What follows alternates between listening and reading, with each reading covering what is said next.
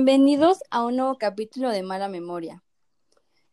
El día de hoy el capítulo se va a centrar en la lectura de nuevo partido oficial PRI, PAN, PRD del doctor Patricio Marcos. Como de costumbre nos acompañan Fernando Martínez, Jorge Grana y tenemos como invitados especiales de nueva cuenta a Ángel Aldana y a Escaret Marcial. Y bueno, yo soy Jimena Santomé y de nuevo también los voy a estar acompañando. Gracias a esta lectura surgen muchas interrogantes que buscan ser respondidas en este podcast. La primera que quisiera plantearles es si estamos realmente ante una nueva reconfiguración del partido oficial y sus sectores. Jorge, ¿qué nos puedes decir al respecto? Mira, desde mi punto de vista, a mí me parece que sí estamos dentro de una reconfiguración no del partido oficial porque ha dejado de ser parte del gobierno. Sin embargo, sí pienso que hay una sustitución de los principales sectores que lo conforman.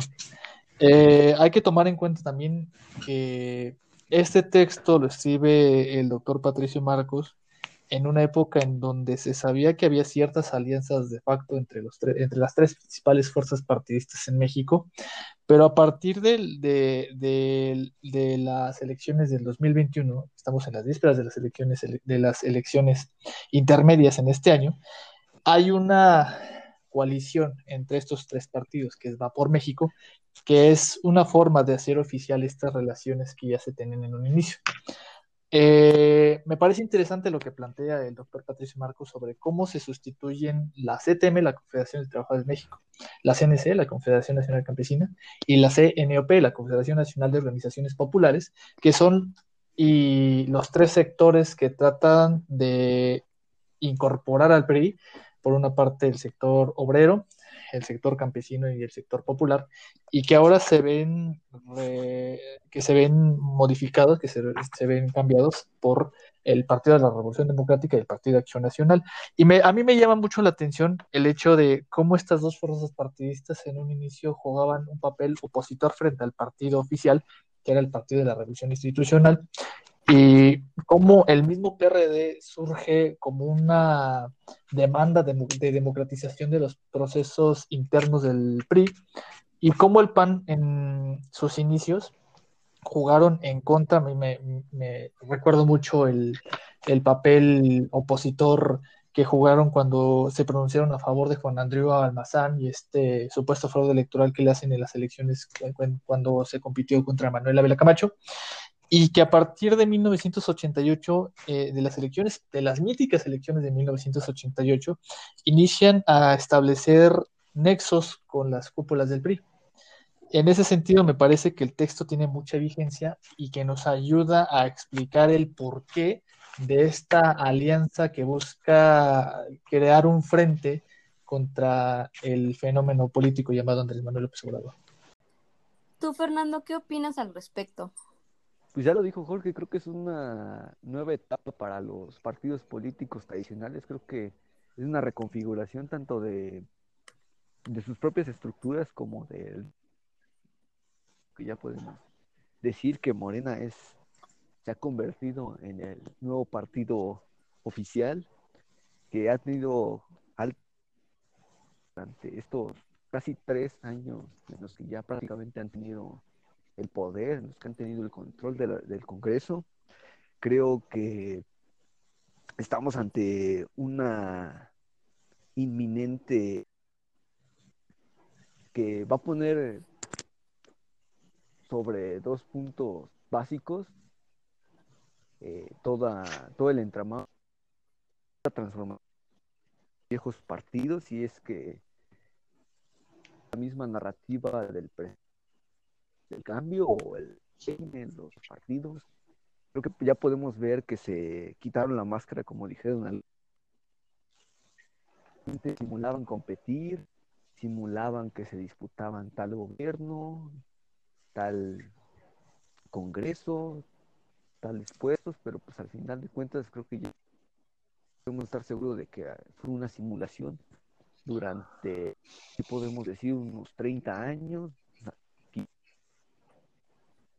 desde aquella polémica elección, como ya lo decía Jorge, de, 1988, que termina en 2018, cuando Morena y Andrés eh, el poder. Y creo que veremos un, una elección, un año muy, muy caótico con esto del coronavirus. Ojalá que, que se vean cosas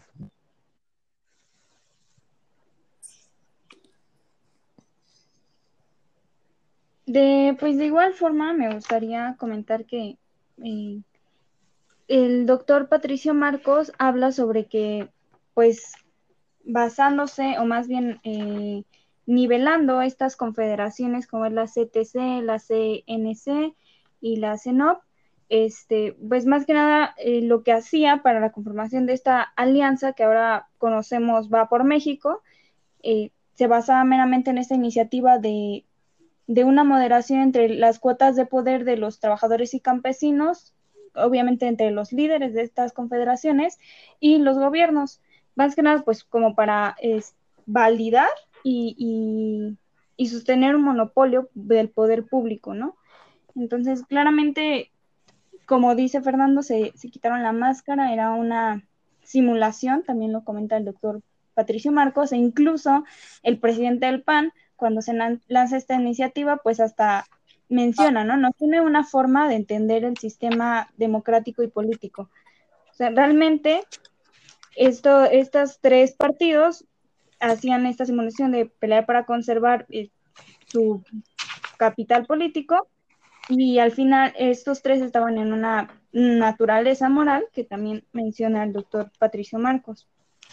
Que quizá, que va a ser Sí, sí, adelante. Ah, perdón, que quizá podríamos incluso tener un antecedente de la participación de estos tres partidos políticos en conjunto a partir del Pacto por México, ¿no? Que era esta serie de reformas estructurales que iban eh, proponiendo cada partido y que hicieron esos partidos para sacar adelante estas iniciativas.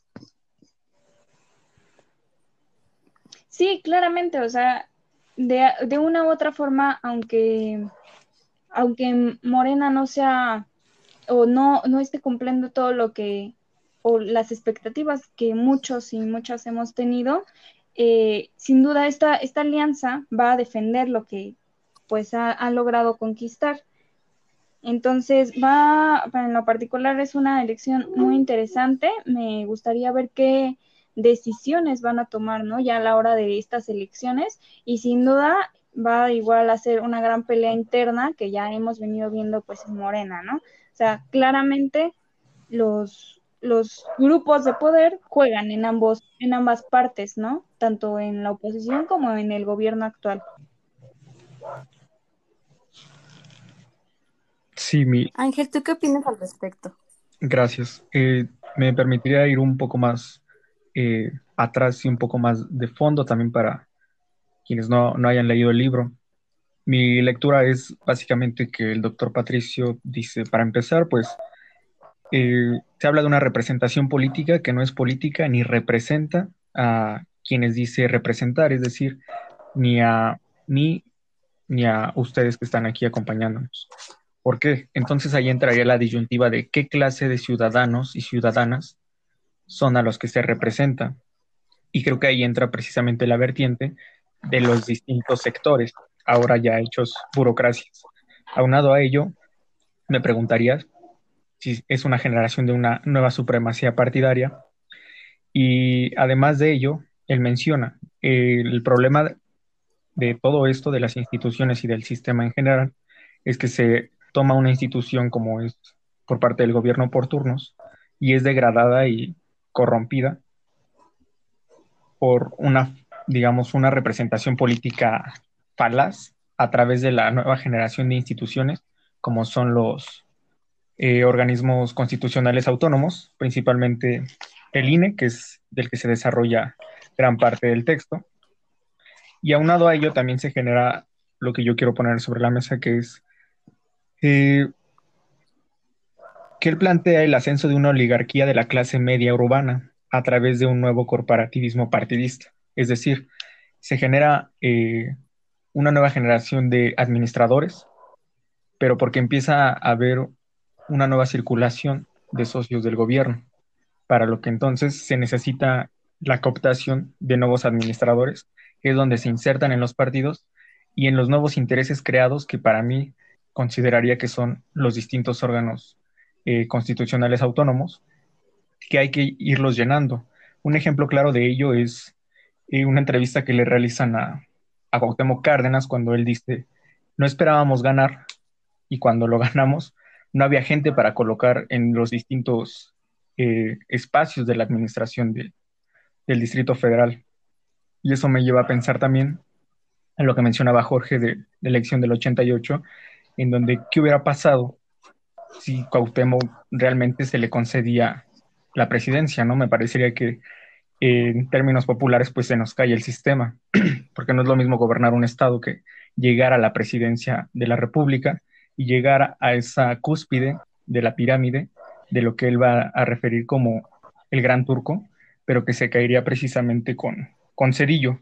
Eh, quiero plantearles también que con toda esta clase media, él plantea para mí dos paradojas. Una que es la legitimidad, es decir, pasamos ya a un discurso lleno de símbolos y de ciertos rituales, ya más técnicos y especializados, sobre la legitimidad de pasar de quien organizaba las elecciones, que era la Secretaría de Gobernación, a una nueva serie de organismos. Y actualmente seguimos viendo que existe habiendo, perdón, que sigue existiendo un alto índice de desconfianza. Entonces me parece que esa es una paradoja. La legitimidad sigue siendo falaz. Y la otra es que él plantea un, un Estado perdón, un estatismo neoliberal, que eso me parece aún más redundante y es precisamente por el enorme subsidio que se le da a estos partidos. Y no solamente eso, a mí me agrada que ingresa el tema de un subsidio a lo que es el Poder Judicial, que también me parece que al igual que el INE es eh, una oligarquía que es intacta y además de ello, hablando de esta diferenciación entre ciudadanos y críticas, eh, me parece que yo plantearía la pregunta de quién vigila a los vigilantes, ¿no? ¿Quién vigila y critica que se haga bien el trabajo del INE, de la, de la CNDH y del Poder Judicial, que son estas principales élites que se encuentran horizontales al Poder Ejecutivo?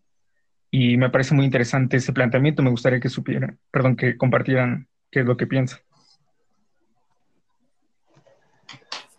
Bueno, yo con respecto a lo que ya han mencionado ustedes y eh, con la lectura, me parece que estamos viviendo una crisis de representación partidaria que claramente está materializada en la nueva coalición de Vapor México.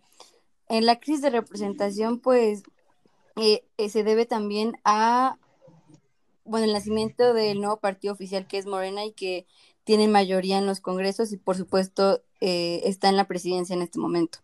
Y bueno, también esta coalición me parece que está dejando un vacío ideológico, puesto que eh, el partido que era de, derecha se está aliando con, la, con el centro y se está aliando también con la izquierda.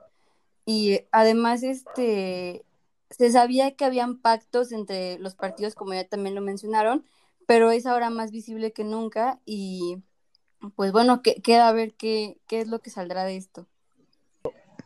A mí me, me gustaría, perdón. Tienes algo que derecha. El PRD en sus estatutos, así que eh, tenía específicamente que no podía hacer alianzas con el PRI, pues por todo lo que implicaba. Y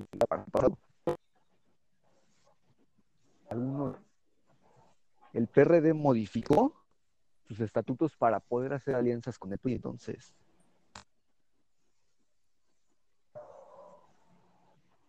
Dice tú, Jorge, que Gortari en su libro eh, La década perdida, que, digo, de, no sé qué tan buena sea referencia sacar esa línea de Gortari, sin embargo dice que la nueva izquierda es el viejo PRI. Y pues, para muestra un botón de dónde salió el presidente de la República. Yo en un inicio quería referirme a este planteamiento que hacía Ángel sobre el gobierno en turno y sobre, sobre todo me gustaría a mí rescatar una parte de la cita que toma el doctor Patricio Marcos para introducirnos al tema, y es sobre Platón en las leyes, y él habla que en ninguno encontramos el ejercicio de un gobierno voluntario sobre sujetos voluntarios. Por el contrario, en todos, los, en todos el poder supremo se dedica a controlar, mediante alguna clase de violencia, a sujetos que repugnan de él y se lo oponen. O sea, realmente nosotros no estamos hablando de gobierno eh, voluntario que domine sobre sujetos voluntarios. Creo que la mayor parte de los mexicanos durante, específicamente en el contexto en el que escribió el doctor Patricio Marcos su libro, que es cuando está, es el regreso del PRI a la presidencia, en donde hay una gran inconformidad por parte de la ciudadanía en contra de Enrique Peña que, que tenía poco que, de haber asumido el poder. Por otra parte, también hablar sobre lo que ya mencionaba Ángel, de cómo estos partidos toman a las clases medias y hay que tomar en cuenta algo muy importante que lo escriben los teóricos de las élites como Pareto y Mosca y es sobre que las élites principalmente se nutren de la clase media y esto con respecto a lo que él mencionaba de esta clase media burocrática. Em, por otro lado, también coincido mucho con el planteamiento de Jimena sobre que los partidos políticos en México atraviesan por una crisis de representación, una crisis de representación que han arrastrado por los malos manejos y por los malos gobiernos, y creo que la prueba máxima de la crisis de representación por la que atraviesan nuestros partidos políticos son las elecciones del 2018. Si nosotros revisamos las estadísticas del Instituto Nacional Electoral, nos damos cuenta con qué porcentaje gana Morena, y es un porcentaje enorme, son 30 millones de votos. Claro, hay un, hay del padrón electoral, muchos no votaron, sin embargo, la mayoría está con Morena. Y si los comparamos con los porcentajes de votaciones de otros partidos, vemos que la cosa está bastante crítica. José Antonio Mit creo que no rebasa el millón de votos.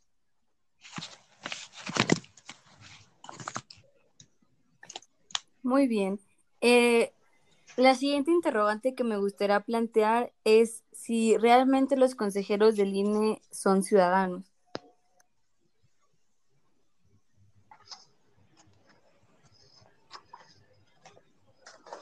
Yo diría que es una clase de ciudadanos, más allá del término jurídico, porque me parece que si nosotros analizamos la serie de ideólogos y el doctor Patricio Marcos llama una nueva eh, línea de ideólogos del nuevo régimen, eh, cuentan con ciertas cualidades y me parece que no son casos aislados, que existan convergencias, incluso de los centros, entre comillas, de estudios, de los que emergen y son cooptados, además de que me parece que todos coincidiríamos que eh, gran parte de los que se convirtieron en consejeros, pues salen de, de la Universidad Nacional Autónoma de México y sabemos lo politizada que es, lo politizada que está y principalmente en una de las facultades más importantes y propiamente de los institutos que es el Instituto de Investigaciones Jurídicas. Entonces me parece que yo hablaría de distintos tipos de ciudadanos, no de a pie, como dicen, no como nosotros, sin embargo, sí que emergen de, ciertos centros de estudio. Eh, y recordando un poco y retomando el punto que decía Jorge de las clases medias, que cuando hay este punto de quiebre entre el régimen anterior, eh, donde las clases medias surgen con la Universidad Nacional y ahora nos estamos enfrentando a esa tercera nueva, a esa tercera generación, pero que si hacemos el rastreo incluso desde la segunda, eh, parece que la Universidad Nacional solamente es un pequeño membrete simbólico y de orgullo universitario, porque ya no son generados precisamente por esa, esa universidad, y al contrario, eh, permanecen las clases bajas eh, como un gran dote, un gran botín de esta universidad. Entonces yo hablaría más bien de distintas clases de ciudadanos y que si bien no pierden esa calidad jurídica, eh, son convertidos en servidores públicos y por tanto cambian sus obligaciones.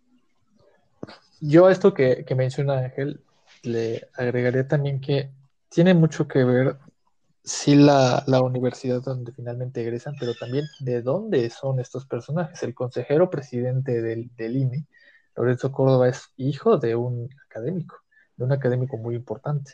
Y como ya bien mencionaba Ángel, no es cualquier ciudadano, son diferentes tipos de ciudadanos. Por otra parte, eh, menciona el doctor Patricio Marcos, no son ciudadanos puesto que reciben sueldos y prestaciones multimillonarias, menos consejeros, ya que son nombrados por los mismos socios de la supremacía partidaria. Y que es algo que ya mencionábamos antes de grabar el podcast, es sobre el origen de estos organismos autónomos, quizá de los vicios de origen que tengan estos, de cómo son concebidos en un inicio y de cómo se han ido desarrollando y creo que hay ejemplos que nos permiten ver cómo es que estos ciudadanos, entre comillas, logran acceder a ocupar este tipo de cargos. Eh, pongo el ejemplo rapidísimo de Luis Carlos Ugalde en su libro Así lo viví, que narra cómo tiene que cabildear para conseguir que lo propongan los partidos políticos en el Pleno de la Cámara de Diputados y la persona que lo, que lo convence para lanzarlo como un para lanzarlo en la terna que va a ser elegida por diputados es el Silvestre Gordillo y ya después tiene que pagar estas cuotas. Eh, mencionaba también Ángel de los personajes e ideólogos que inician a desarrollar estos, estos organismos y pues, no podemos hablar del, del IFE sin mencionar a el doctor José Wandenberg, que creo que Fernando nos hablaría más al respecto.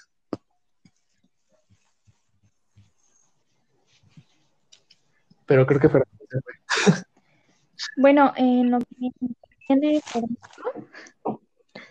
que interviene Fernando, me gustaría abonar precisamente en esa distinción que hace Patricio Marcos, pues no solamente se refiere a, su sueldito de 50 mil, diría Samuel García, sino que también asegura que estos, eh, pues, servidores públicos administran con un criterio pues para la República, para lo que ellos consideran la República, ¿no? Y sin duda alguna para el beneficio, digo, para los intereses de su mismo partido e incluso los suyos. Es decir, no hay una, no hay una visión de, lo que realmente debería ser pues el servidor público, ¿no? Nuevamente vemos esta distinción de que no hay una representación de parte de estos eh, servidores públicos hacia los ciudadanos, no hay una correspondencia. Y pues además también me, gustaría mencionar, ¿no? Que el doctor Patricio Marcos hace referencia a que esto se refuerza todavía con las reformas de 1963 con Adolfo López Mateos. Es decir, dice que con esto hay un monopolio garantizado. ¿Por qué? Pues López Mateos crea esta, este sistema de partidos, de diputados de partidos y va eh, mediando pues que un partido tiene derecho a la asignación de cinco diputados, pero siempre y cuando alcance al menos el 2.5% de la votación total de las elecciones nacionales. Y, por cada media, media, porcentaje obtendría un diputado, eh, y en total se conformarían 20 eh, diputados, ¿no? Pero realmente volvemos al punto central, ¿quiénes son estos diputados que están entrando a estas a estos espacios, ¿no? Sin duda alguna, con anterioridad eran limitados, realmente limitados, eran totalmente designados. Ahorita pudiésemos eh, ver alguna variante, pero finalmente son los que pues realmente abundan, tienen el, poder más que a la palabra, y pues Adolfo López Mateos hace esto esperando, o bueno, más bien dando nuevamente una simulación de una apertura de participación a diferentes actores que no sean pues el partido oficial, ¿no? Y entonces, de cierta manera, pues sigue siendo una, este, pues una tomada de pelo, porque quiénes son la mayoría, ¿no? En, el, en las cámaras, y con esto pues solo legitima su, su gobierno autoritario, ¿no? Además de que, pues, tiene un control total, ¿no? Y con eso puede remediar de cierta forma o, balancear los atropellos anteriores. Porque pues si bien recordamos, eh, gracias a que este partido, el PRI, se hizo el partido oficial, fue porque realmente había una gran, ¿cómo decirlo? Eh, distinción, diferencias entre las izquierdas, ¿no? Entonces no, no había una conciliación y frente a estas, este, frente a estos estas situaciones era realmente difícil posicionar. Pues ya está aquí de regreso Fernando, que era de lo que yo quería que nos hablara un poco sobre esto que ya veníamos comentando de cómo hay ciertos personas estos organismos autónomos y venimos platicando del papel de José Woltenberg, que por lo visto a Fernando le cae muy bien, a este personaje que se le ha tildado del, del apóstol de la democracia, del, ¿cómo le dicen? El, paladín. El paladín de la democracia. Háblanos más, Fernando, sobre este tema. Y sobre la segunda pregunta, sobre todo. Primero, no, primero que nada, una disculpa, ya saben que los podcasts no pueden funcionar si no tenemos algún tipo de falla técnica. Pero ya que estamos de regreso, este, vamos a lo concreto. El, no, el paladín de la democracia no es José Waldenberg, es Lorenzo Córdoba. es el nuevo paladín, más bien. Es que, es que ahí vamos a lo interesante. Muchos dicen que José Waldenberg es la gran cosa y pues realmente pues sí se le puede reconocer el trabajo. Yo creo que su, el trabajo que más le puede reconocer es el que hace hasta el 3, incluso antes de la elección de 2006. Creo que lo que construyeron él y los demás consejeros, Pechar, este, Merino, ¿quién más? Y todavía los anteriores como Granos Chapa, Orcasita, todos ellos creo que sí era dorada del, del IFE en ese entonces.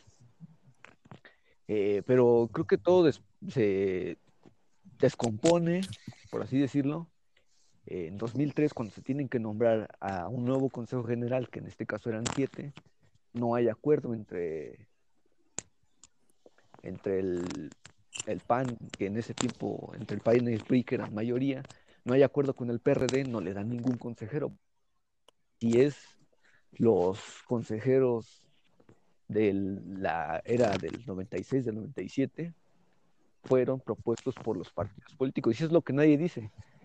Jaime Cárdenas, que es un, no sé si lo ubiquen, si lo conozcan, es un abogado muy famoso de la UNAM, ha estado cerca de Andrés Manuel desde hace mucho tiempo, fue diputado, incluso fue director de este instituto para devolver al pueblo robado. Incluso su, su esposa, si no me quiero equivocar, pero creo que es Luz María Mijangos, algo así se llama, que tenía algún, algún puesto en, eh, el Sistema Nacional Anticorrupción. Es muy cercano de él. Él, específicamente en una, en una conferencia que yo pude ver, él dijo, a mí me propuso el PRI. Y a Woldenberg, aunque no lo crean ustedes, saben, bueno, Jorge creo que sí, sí ubica que fue fundador del PRD, militó ahí como unos dos o tres años después salió. Incluso fue militante del PCM, si no, si no mal recuerdo, Jorge. Y a él también lo, propuso el PRI. O sea, que, que José Waldenberg así que digan que era de izquierda, de izquierda, pues no. Y ya mencionaba las élites, porque casualmente ahora Lorenzo Córdoba y se dice que Lorenzo Córdoba, así la llama, y José Waldenberg tienen el, el control de línea, pues sencillo. Tanto Lorenzo Córdoba como Ciro Murayama fueron asesores de José Waldenberg cuando él era consejero presidente. Si no mal recuerdo, creo que Ciro estuvo como del 99 al 2003 y Lorenzo creo que del 2000 al 2003. Después, este, en caso de Lorenzo, se va a hacer su doctorado a, Italia. Él regresa este, al Instituto de lo hacen pasar un tipo consejero, incluso él iba a ser el consejero presidente, si no mal recuerdo en 2008 cuando Leonardo Valdés eh, se convierte en presidente, iba a ser Lorenzo Córdoba, no en esta ocasión, lo nombran después como consejero, nace el IFE, el INE después, y ya lo nombran consejero presidente por, por nueve años. Entonces, si vamos revisando los, los perfiles de cada, cada miembro, que por ejemplo los, los que están en el Consejo General, pues podemos ver dónde han trabajado, con quién han trabajado, y verán que muchos son de esa, de esa era. Entonces, José Waldenberg, tampoco le crean que es la maravilla. Bueno, está claro todo.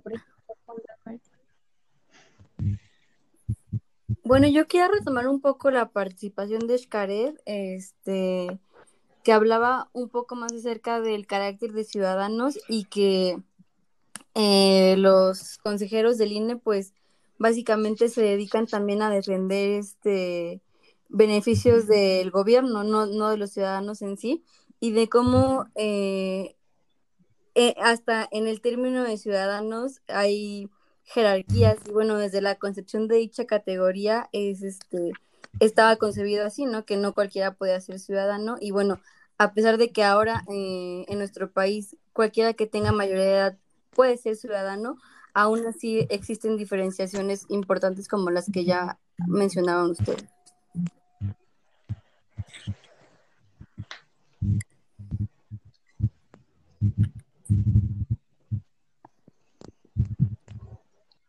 Me gustaría preguntarles eh, si consideran que se puede generar una especie de eh, nueva supremacía partidaria. Ahora hoy eh, comenzó a surgir a partir del 2018, se le dio acceso por parte de los socios del gobierno y a nuevos administradores, es decir, de la clase media urbana anterior, o si consideran que, que desde mi punto de vista, al parecer, solamente fue como una especie de fallo o de válvula de respiro al sistema, porque con las reformas estructurales del 2014 me parece que sería la finalización de una especie de reforma de Estado que ya se vendría trabajando desde 1996.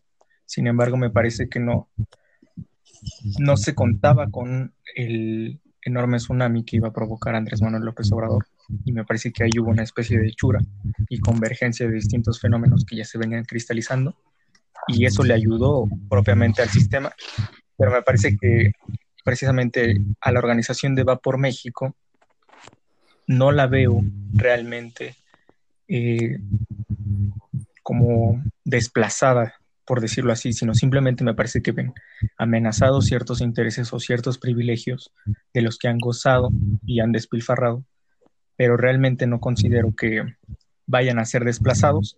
Y en segundo punto, considero que también si hacemos un rastreo por los distintos cargos públicos, principalmente de elección popular, podemos ver a la misma clase media de hace 20, 30 años y sus próximas generaciones que les van a suceder y lo que me permite concluir es que no, no hay un cambio alguno a comparación del que vimos a finales del siglo XX y me parecería que simplemente fue una válvula de escape y un respiro para el sistema, pero no sé qué piensen ustedes.